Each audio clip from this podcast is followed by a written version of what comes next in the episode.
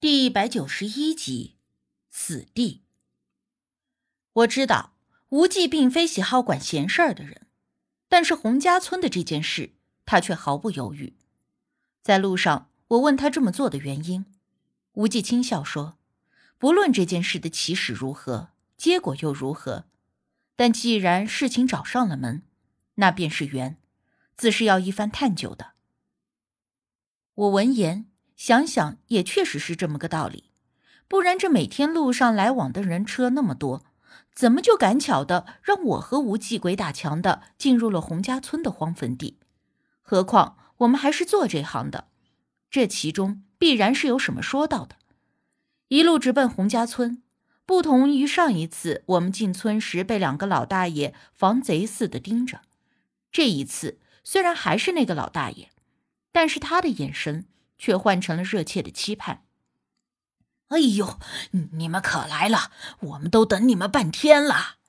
老大爷见我们下车，立刻凑上来焦急道：“我心中对着老大爷变脸之快稍有不耻，但面上却并未表现出来，只是问他究竟是出了什么事儿，这么火急火燎的。”大爷连连叹气，说：“让我们去看看就知道了。”话说着，他在前头带路。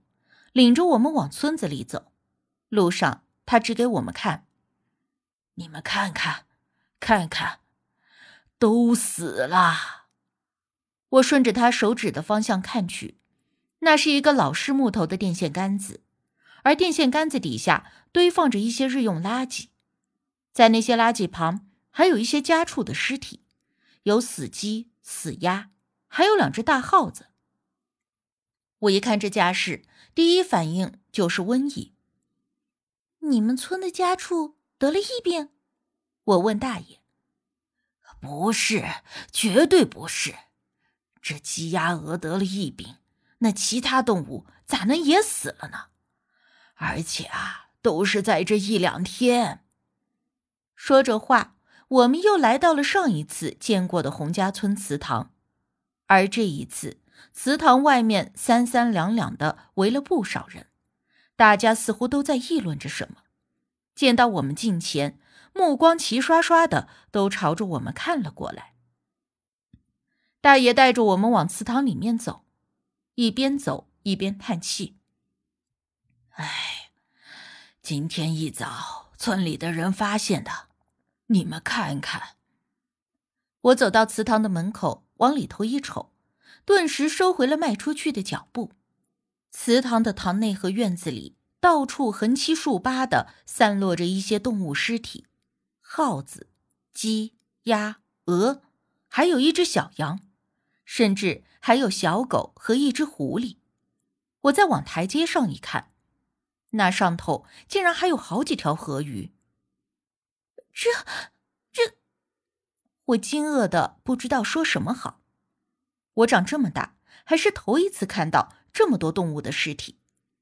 大爷摇头，第 N 次叹气：“哎呀，村子里的活物，除了人，其他的都死的差不多了。这还都是小的，有些人家养的猪牛，都一样这个德行死了。这是怎么死的？”我奇怪的问。就是不知道咋死的呀！如果知道，就不叫你们来了嘛。我一听他这话，有点不乐意了。这是求我们来帮忙的，还是命令我们来给收拾烂摊子的？态度这么不友好。但念在他岁数大的份上，也懒得和他计较。而这个时候，一直沉默的无忌问道：“这些都是昨夜发生的？”“是啊。”那天你们走了之后，第二天就开始有动物死了，只不过当时数量少，谁也没有在意，就以为是生了啥病什么的。但是连着开始，全村的畜生都开始莫名其妙的死，到今天一大早看到祠堂这院子里更是死了满园子。而且你说这鸡鸭鹅啥的也就算了，这狐狸是哪来的？还有。这几条鱼，难道也是自个儿蹦上来的？闹不明白呀！大爷哭丧着一张脸，全然没了前几天对我们那份气势。而没等我俩说话，他又自说自话的问：“你说，等这全村的畜生都死光了，是不是就要死人了？”无忌漫步在院子里，四下转了一圈。我和大爷跟在他身后，就听他说：“暂时还不至于死人，但若不尽早处理，一个月以后，这洪家村就必然成了死地。”啊，这啥啥叫死地呀？还有，那暂时不至于，是不是说还是会死人呐？大爷紧张的问。死地就是万物凋零、人鸟无迹的地方，简单说，就不是活人能长久待得住的地方。我给解释了一番，但大爷还是不大相信。这怎么可能呢？虽说俺们洪家村并不算富裕，可是年年的收成都不错，咋的就成了万物凋零的活人不能待的地方了？眼前这一切还不够明显吗？更何况你们洪家村的老辈儿上出过啥事儿，你们不会自己不清楚吧？我虽然敬他是个长辈，可他的态度，也实在是让我不能和颜悦色起来。忍不住便呛了他两句，而我一提起老辈儿的那件事儿，大爷顿时脸色就不大好看了，似是有些难堪，而且别过头不再言语。我见此稍稍有些内疚，心想着再怎么样也不该戳人家的痛处，示意顿了顿，又说道：“不过我们既然来了，也会尽量的帮你们的。”许是见我语气缓和。大爷也长叹了一声，又转过了头来。既然你们知道那件事儿，就应该知道，那都是上一辈的事儿了。那件事儿之后啊，洪家村的人走的走，散的散。后来那件事闹到了政府，把所有宝贝都收了回去。到头来，我们村里人一点好处没捞着不说，还死了那么多人。事情后来不是解决了吗？我见大爷主动的提起，便顺势问道：“说是说解决了，起码那些孩子都活了。只不过啊，村里的人都被吓怕了，就算是解决后，也都各自搬走了。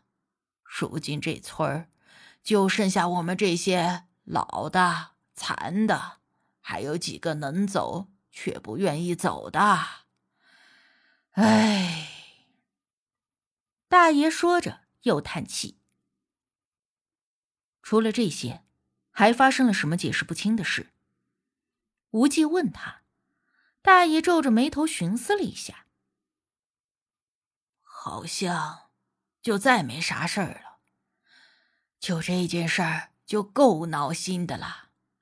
你们说？这是和以前的那件事还有关系？呃，还有还有！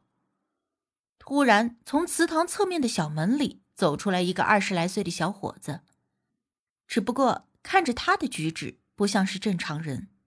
他走路有点晃晃悠悠，往我们这边走，手却指着另外一个方向，嘴里说：“水冒泡。”啊，对对对。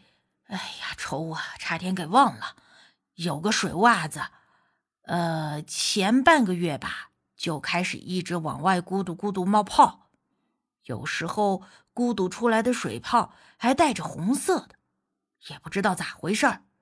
不过也可能是泉眼啥的吧。大爷说道。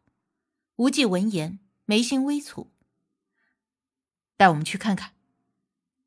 大爷连声应着。带着我们就往那水洼走，而我们在前头走，后头跟了一屁股的人。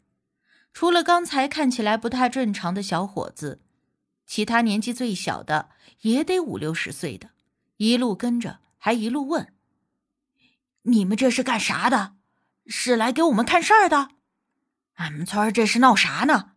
你们能看明白吗？”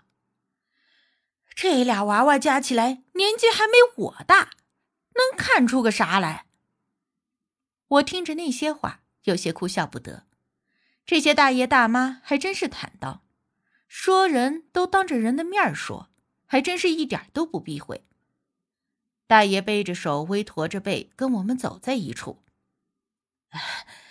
大家伙都是害怕了，你们别往心里去啊。无忌清浅淡笑了一下，一副无所谓的淡定模样。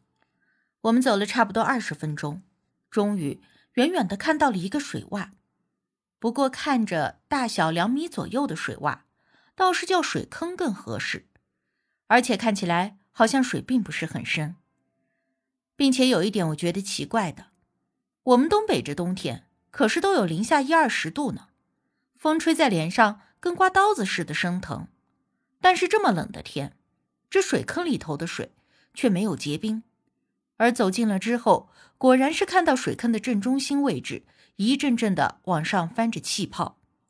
大爷说：“这气泡啊，有时候是这样的，但有时候也不知道咋的就变红了，整个洼地里都是红彤彤的，跟血也差不多，看着可瘆人了，谁都不敢靠前。”水有多深？我问道。估摸着也就一米左右吧，因为没人下去过，我也不知道。大爷摇了摇头。